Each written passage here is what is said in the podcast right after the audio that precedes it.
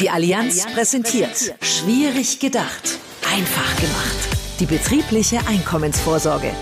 Hallo zusammen. Teil 4 unserer kleinen Podcast-Serie beschäftigt sich jetzt mit den Bedenken und ja, vielleicht auch mit den Sorgen des Arbeitgebers bei der Integration einer Einkommensvorsorge in die betriebliche Altersversorgung. Dazu habe ich die zwei Fachmänner ihrer Allianz an meiner Seite, Wolfgang Deis und Marco Schloss. Wolfgang und Marco, lasst uns da mal jetzt einen Blick drauf werfen. Damit werden unsere Geschäftspartner ja des Öfteren konfrontiert, ne Wolfgang? Ja, genau, Axel. Leider, der Tenor ist immer, die BEKV ist kompliziert und schwierig. Hm. Hm, genau, und dann ist dieses Hm und dann hat man es da und dann ist die Tür schon halb wieder zu. Deswegen lass uns mit dieser Podcast-Serie auch helfen, die Tür weiter aufzumachen. Warum gilt denn die betriebliche Einkommensvorsorge als so kompliziert? Ja, Axel, leider, wie es Wolfgang schon gesagt, bestehen einige Bedenken und manchmal auch Vorurteile, die sich nach wie vor hartnäckig halten. Dies beginnt schon mit der Einrichtung des Gruppenvertrags und zieht sich über die gesamte Laufzeit. Und die Bedenken und Einwände lauten mehr Arbeit und mehr Komplexität mit der betrieblichen Einkommensvorsorge. So, dann äh, lasst uns diese Bedenken mal ein bisschen zerstreuen. Wir widmen uns diesen Bedenken, Einwänden und Vorurteilen. Also, wichtig ist mir natürlich auch hier als, als Anwalt unserer Geschäftspartner, dass wir das Ganze auch fair beleuchten. Punkt eins muss ein Gruppenvertrag jetzt immer die BU-Vorsorge und die Körperschutzpolice beinhalten? Also müssen sich Makler und Arbeitgeber um beide Varianten kümmern, Marco? Also, liebe Geschäftspartnerinnen, liebe Geschäftspartner, zunächst entscheidet der Arbeitgeber in einer Versorgungsordnung oder in einer Betriebsvereinbarung, was er seinen Arbeitnehmern anbietet. Um mehr Arbeitnehmer zu erreichen, empfiehlt es sich, beide Vorsorgemöglichkeiten im Gruppenvertrag zu integrieren. Also kein Muss, sondern, sondern eher eine sinnvolle Notwendigkeit. Lässt der Arbeitgeber dem Arbeitnehmer die Wahl zwischen der Berufsunfähigkeitsversicherung oder der Körperschutzpolice, bleibt auch der arbeitsrechtliche Gleichbehandlungsgrundsatz gewahrt. Und die Vermittler, die können natürlich entscheiden oder selbst entscheiden, ob sie bei der Beratung eines gewerblichen Mitarbeiters die Körperschutzpolice Dieter vorstellen. Sie dürfen allerdings die Berufsunfähigkeitsvorsorge nicht vernachlässigen. So ist die Entscheidung jedes Arbeitnehmers auch fundiert und kann entsprechend protokolliert werden. Okay, das soweit verstanden. Aber apropos Gleichbehandlungsgrundsatz, Marco. Ich habe gelernt, dass nicht jeder eine BU bekommen kann. Ne, zum Beispiel auch aufgrund des Alters oder aufgrund von Krankheiten. Gibt es da dann Probleme für den Arbeitgeber? Das ist eine berechtigte Frage. Zur Wahrung des arbeitsrechtlichen Gleichbehandlungsgrundsatzes muss der Arbeitgeber beispielsweise für den gleichen Betrag eine alternative Versorgung anbieten, also eine reine Altersversorgung. Okay, also wichtiger Punkt.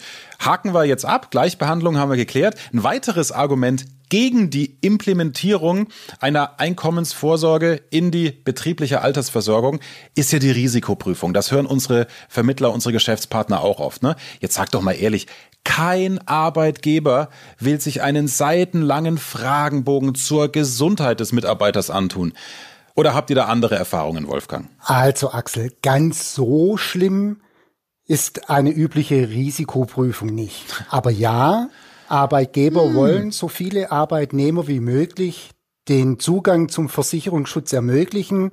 Und deshalb gibt es so etwas wie hm, ein vereinfachtes Aufnahmeverfahren. Klingt kompliziert, ist es aber nicht. Bei größeren Kollektiven, also bei Firmen, bei denen wir einen Gruppenvertrag mit Sonderkonditionen einrichten können, ab mindestens zehn versicherte Personen, kann für einen bestimmten Zeitraum das vereinfachte Aufnahmeverfahren festgelegt werden, zum Beispiel dann, wenn die Einkommensvorsorge neu im Unternehmen vereinbart wird. So, und dann ist der Vorteil, dass nicht jeder Mitarbeiter eine vollumfängliche Risikoprüfung abgeben muss, sondern entweder der Arbeitgeber gibt eine sogenannte Arbeitgeberdienstobliegenheitserklärung kurz genannt Arbeitgeber.do ab, oder der Arbeitnehmer selbst beantwortet mit der sogenannten Eigen-DO nur drei Fragen. So, und wenn die im Sinne der Gesundheitsprüfung positiv beantwortet werden können, ist der Arbeitnehmer auch schon versichert.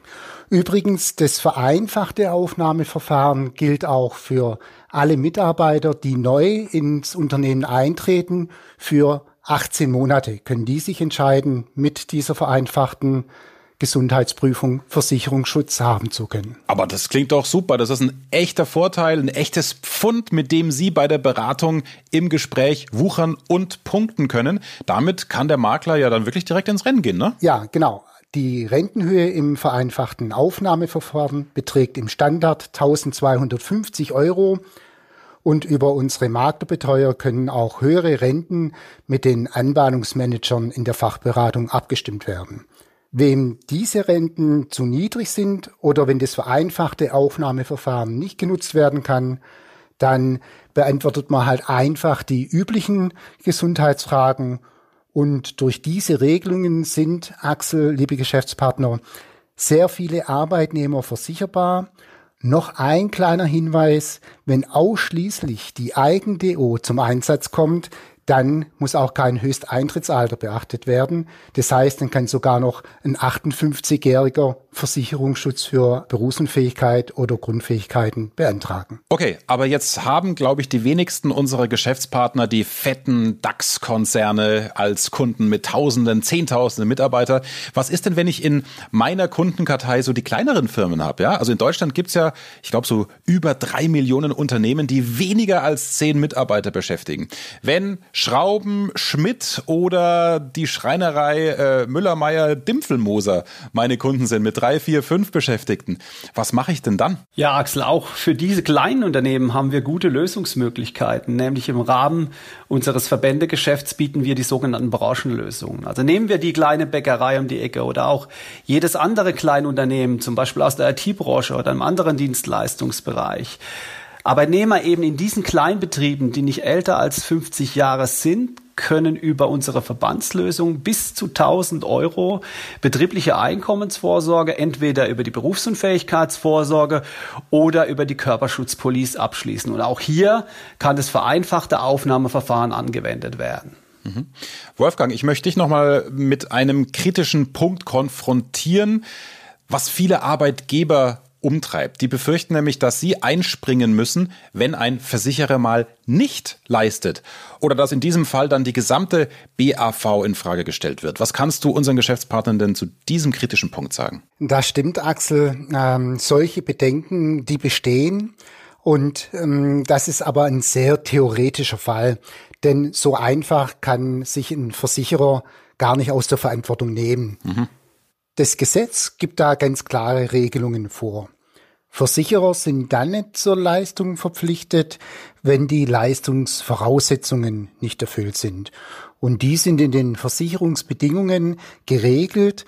Das ist zum einen der bedingungsgemäße Leistungsausschluss und häufiger wird aber diskutiert die Verletzung der vorvertraglichen Anzeigepflicht.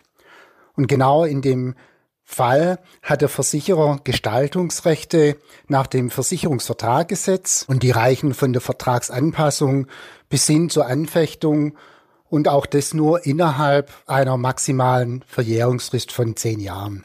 Okay. Wichtig dabei ist, mm, dass die Versorgungszusage den Bezug auf die Police und somit auf die Bedingungen herstellt. Das ist unser Standard und gewährleistet soweit möglich eben Gleichlauf zwischen Zusage und Versicherung, damit auch der Arbeitgeber sicher ist. Hm. Ich äh, will da trotzdem nochmal hartnäckig nachfragen. Äh, Wolfgang hat gerade gesagt, das ist ein theoretischer Fall, aber trotzdem, Marco, dann versuche ich es bei dir. Äh, lass uns diesen theoretischen Fall kurz praktisch machen. Was ist denn, wenn die Allianz oder der Versicherer allgemein nicht leistet. Was blüht dann dem Arbeitgeber? Also Axel, wir können den Arbeitgeber und auch unsere Geschäftspartner beruhigen. Mit einer Leistungsquote von weit über 83 Prozent liegen wir über dem Marktdurchschnitt. Und das gehört zu unserer Philosophie. Das ist Philosophie unseres Hauses. Wir wollen umfassenden Versicherungsschutz bieten und wir wollen Leistung erbringen. Das ist unser Versprechen. Dafür zahlen die Kunden ihre Beiträge sind wir als Versicherer zur Leistung nicht verpflichtet, weil der BU-Grad von 50 Prozent nicht erreicht wurde, mhm. besteht aus der Zusage kein arbeitsrechtlicher Anspruch des Arbeitnehmers gegenüber seinem Arbeitgeber. Im Übrigen werden auch Leistungsablehnungen nachvollziehbar und in vielen Fällen persönlich kommuniziert.